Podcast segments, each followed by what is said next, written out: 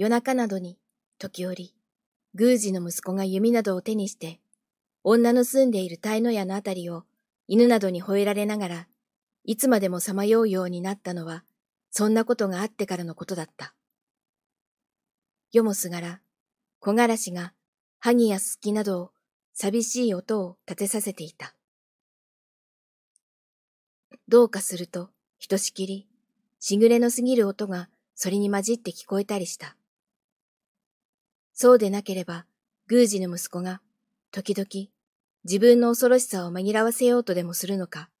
あちこちと草の中を歩き回っていた。そんな夜ごとに、女はつまどを締め切って、灯火もつけず、身の置きどころもないかのように、色の冷めた衣を担いだまま、奥の方にじっとうずくまっていた。かくも荒れ果てた住処では、奥深くなどにじっとしていると、そのまま何かの物の気にでも引っ張り込まれていってしまいそうな気がされて、女は怯えきり、ほとんど寝られずに過ごすことが多いのだった。あるしぐれた夕方、アマは女のところに来ると、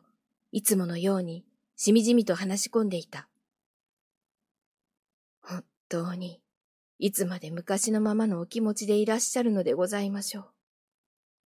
アマはことさらに短足するように言った。それは、